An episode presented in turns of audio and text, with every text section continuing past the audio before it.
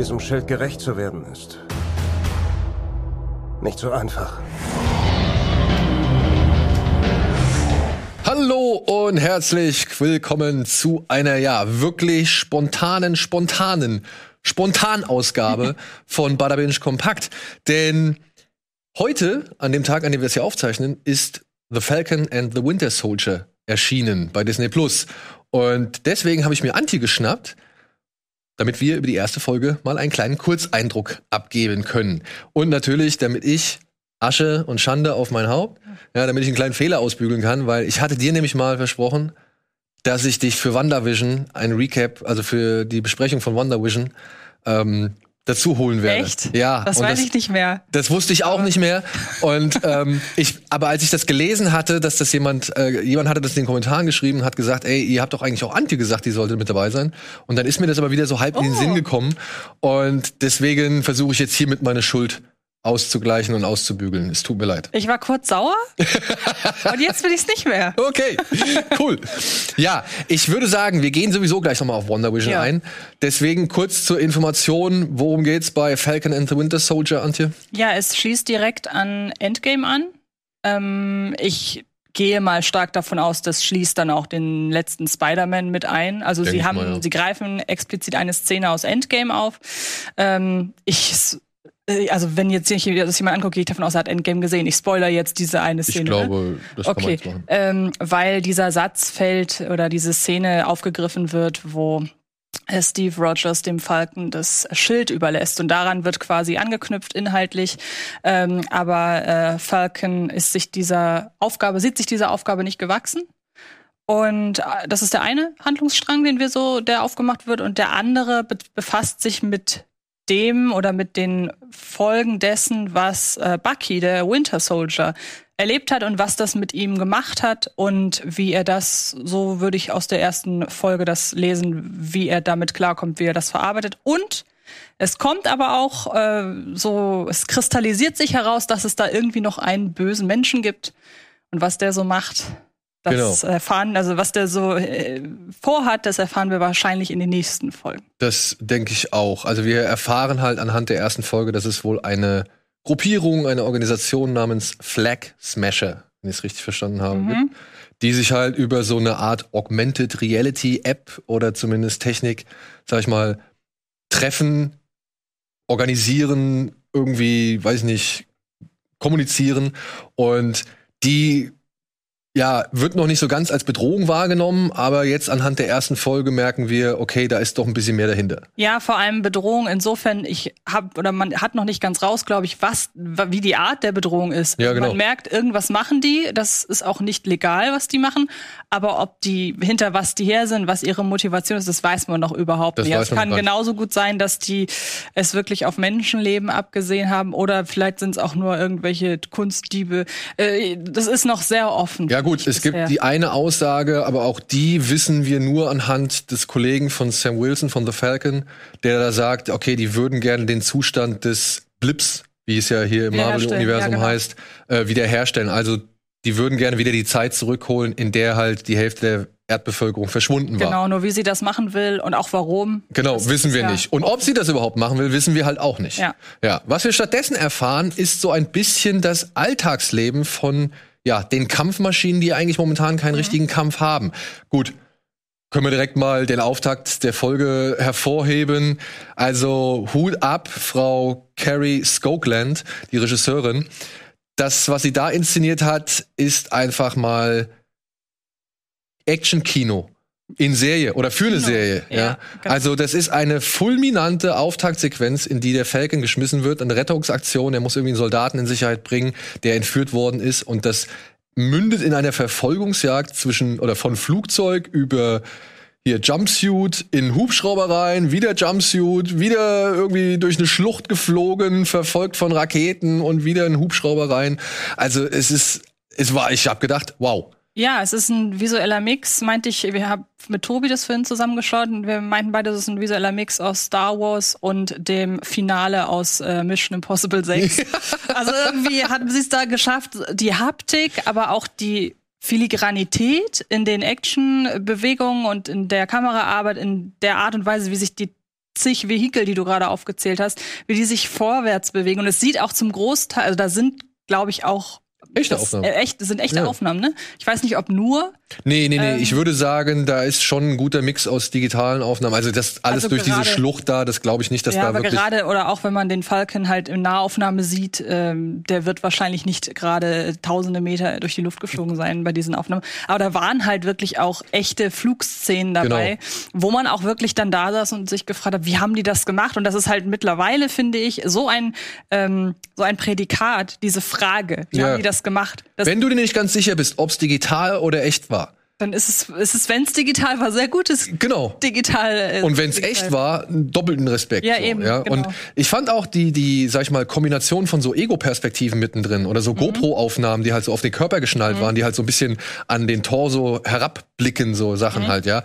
Das fand ich auch geil. Das hat dem Ganzen nochmal eine neue Dynamik gegeben, so die ich halt schon tatsächlich so bei, ja, den letzten Marvel-Filmen schon ein bisschen vermisst Mhm. habe. Das waren irgendwie Gimmicks, die hat man noch bei Winter Soldier oder bei Civil War oder sowas ein bisschen gesehen. Aber jetzt in der Art und Weise muss ich schon sagen, das war eine Action-Szene, die herausstach. Also das Ja, war wirklich mal wieder eine Marvel-Action-Szene, wo ich sage, wow, Ja. cool, Und trotzdem, sie hat auch da, finde ich, sehr früh den Tonfall auch etabliert, weil was die erste Folge für mich sehr auszeichnet, um dann direkt weiterzugehen, ist, dass sie wirklich sehr, was sehr Melancholisches hat, was sehr Ernstes, aber es schafft, ohne dass es aufgesetzt wird, immer auch den Humor, den wir ja von Marvel kennen und den wir auch mögen, sehr wohl dosiert und wirklich nur in ganz wenigen Momenten ähm, spielen zu lassen. Und in der Action-Szene kommt dieser Humor oder dieses Humorelement dadurch zum Tragen, finde ich, wie es geschnitten ist und mit welcher Suffisanz dieser ganze, diese ganze Action-Szene vorgetragen wird, ohne dass dabei in den Hintergrund rückt, dass das wirklich eine ernste Angelegenheit ist. Ja, genau, das wollte ich gerade sagen. Also sie lassen nicht äh, vergessen, dass es halt Nee, wirklich eben. eine ernste und auch Genau. und auch die Wucht. Ja. Also ich muss sagen, es gibt so ein, zwei Nahkämpfe, das muss man auch sagen, ne? in diesem, in diesem Verfolgungsjahr gibt es noch so ein, zwei Nahkämpfe. Ähm, die fand ich zwar cool, da habe ich auch eine gewisse Wucht verspürt, die war mir aber tatsächlich noch ein bisschen zu hektisch geschnitten. Da hoffe ich, Mhm. dass da noch ein bisschen Entspannung reinkommt. Aber alles in allem echt ein starker Auftakt, Mhm. der halt denken lässt, okay, Marvel Business as usual. Ja. Und Aber dann es aber. better usual. Ja, ja. ja, stimmt.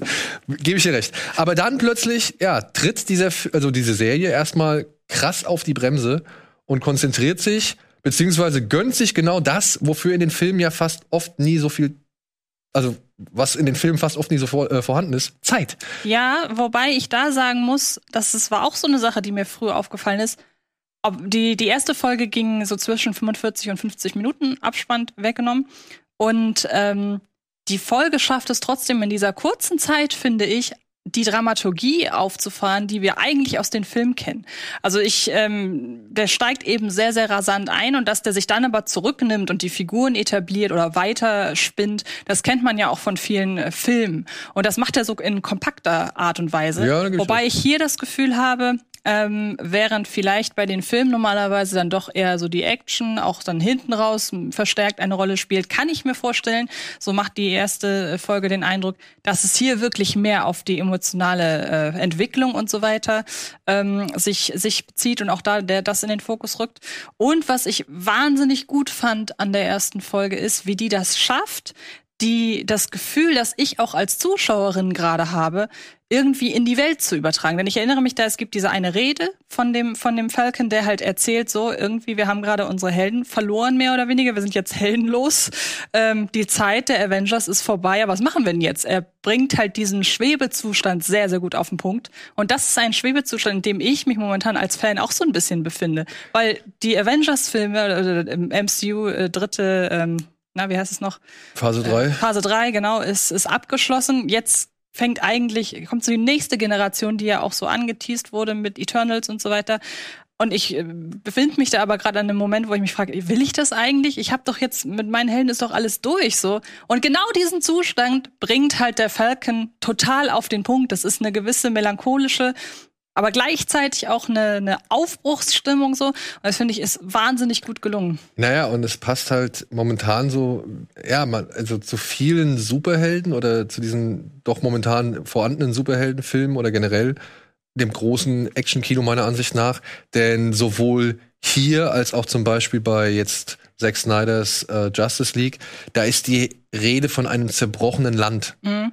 Ja, also bei Falcon and Winter Soldier reden sie auch von einem zerbrochenen Land, das wieder Helden braucht. Mhm. Und hier bei Falcon and Winter Soldier finde ich, finde ich auch gut. Also ich finde gerade bei Sam Wilson das stark, dass hier gesagt wird, okay, hier ist jemand, der traut sich noch nicht, der weiß nicht, ob er diesen neuen Platz einnehmen kann, ja, obwohl er tatsächlich eben auch aufgrund seiner Hautfarbe, der, also wirklich der genau ideale Captain zu diesem Zeitpunkt wäre, aber er ist sich halt einfach noch nicht, also er, er, er fühlt sich noch nicht der Verantwortung irgendwie gewachsen und ähm, obwohl ihm auch dann hier ähm, War Machine sagt so von wegen, ey, wir brauchen, wir haben hier dieses Land, das ist gespalten so und das ist ja nun mal halt einfach ein Spiegelbild Amerikas gerade, Ja. ja. und diese Sehnsucht nach irgendeinem, der alles ordnet, das kann man natürlich jetzt irgendwie bedenklich sehen, ja, oder halt natürlich auch hoffnungsvoll. Wollte ich gerade sagen, ich würde es, also ich würde es eher hoffnungsvoll verstehen. Das hat, so hat sich, glaube ich, auch äh, Captain America, also Steve Rogers, meine ich, immer verstanden.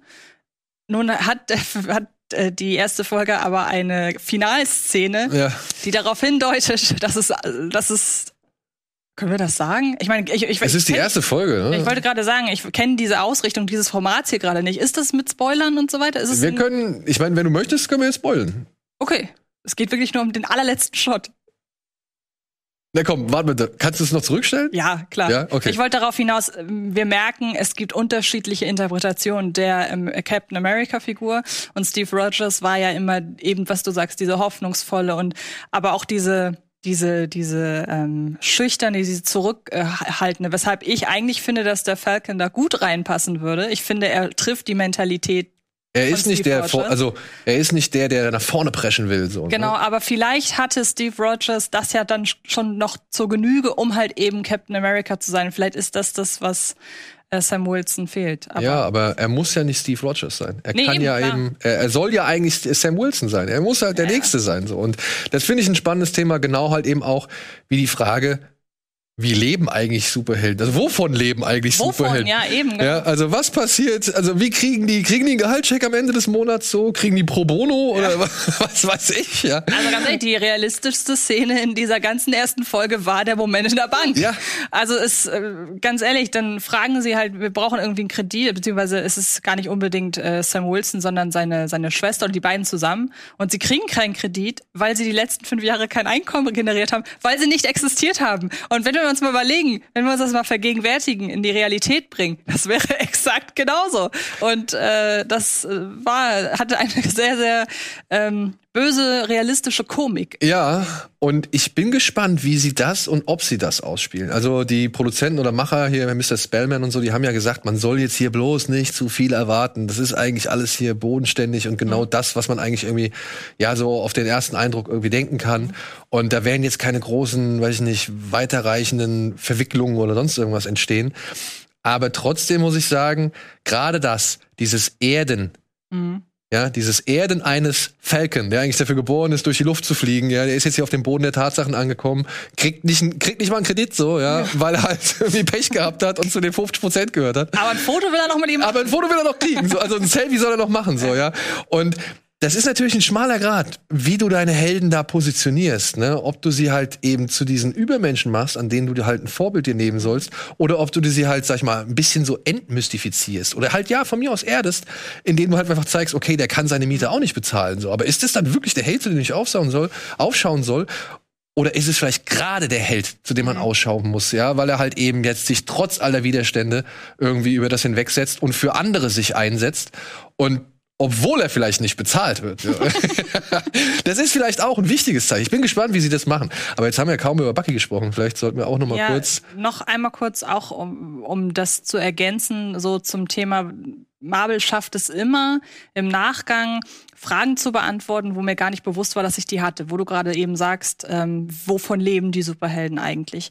Und das ist mir hier auch ähm, noch mal bewusst geworden, äh, als eben es wird noch ein bisschen mehr erklärt, wie das eigentlich damals war, als die alle wiederkamen. So, das wurde auch in Bei Wonder Vision, ne? ähm, genau da. Es wurde aber auch in, im letzten Spider-Man zum Beispiel ja aufgegriffen, dass es das heillose Chaos war, als plötzlich alle wieder da waren. Und das äh, schafft Marvel, finde ich, immer sehr gut, dass sie so das ganze Universum mit jedem Film und auch mit jeder Serie, ich muss jetzt dazu sagen, ich habe bisher nur WandaVision als Marvel-Serie tatsächlich gesehen, aber sie kriegen es hin, dass sie das immer weiter ausschmücken ohne dass man vorher das Gefühl hatte, man es fehlt einem Wissen. Weil ich konnte mir die vorherigen Filme auch angucken, ohne dass ich mich die ganze Zeit frage, wie kriegen die, wie werden die eigentlich bezahlt? Ja, aber ich muss schon sagen, es ist jetzt schon sehr dankbar, dass gerade so voll, so Figuren wie Bucky und Winter Soldier, ähm, wie, wie Bucky halt oder eben mhm. halt wie Sam Wilson wie Falcon, ähm, dass die jetzt dadurch natürlich ein bisschen mehr Futter kriegen. Ja, Wir haben genau, ja in den klar. bisherigen Filmen nie so wirklich die Screentime gehabt oder so sehr die Backstory, äh, die wir hätten kennenlernen sollen. Vielleicht beim Winter Soldier ein bisschen mehr. Ja, ja, wobei die Frage, wie werden die Superhelden bezahlt, sich ja jetzt nicht nur auf die beiden bezieht. Genau, das ist ja. ja so eine allgemeine Frage. Aber es ist natürlich jetzt dankbar, dass eben die Serien da sind, um halt so Figuren wie Wanda, Vision, hm. Falcon, Winter Soldier, mit dem irgendwie auszukleiden, ja, was sie wahrscheinlich als Film gerade nicht stemmen können oder nicht machen können. Wobei ich finde, man merkt schon, und dann darfst du jetzt gleich äh, zu, zu Bucky, äh, man merkt schon, dass Falcon and the Winter Soldier ja ursprünglich vor Wonder Vision starten sollte. Weil, äh, und zwar gar nicht unbedingt, weil, also ich finde nicht, dass man das merkt, wenn man sich Wonder Vision angeguckt hat, sondern das merkt man einfach jetzt, wenn man sieht, wo äh, Falcon äh, ansetzt. Ja, ja. Ich ja, finde, ja. da merkt man schon, okay, die hatten eigentlich geplant, damit zu starten, was jetzt aber nicht großartig stört. Also Nö, das finde ich auch. Aber ich finde, wir ich habe mich aber auch, ich habe mich, da, da, du meinst wahrscheinlich auch den, den Moment bei dieser Rede in dem Gebäude. Dieses, dieses Diese, die, Sword-Gebäude, ja, ja, genau. wo, wo sie die Rede für Captain America halten. Genau, da habe ich mich auch gefragt, so, hm, war das jetzt vor WandaVision mhm. oder war das jetzt nach WandaVision so, ja? Und naja. Ja, Bucky, was, was, was äh, sagst du zu ihm? Also ich muss sagen, er ist mir noch ein bisschen unterfüttert, beziehungsweise noch ein bisschen zu ungenutzt.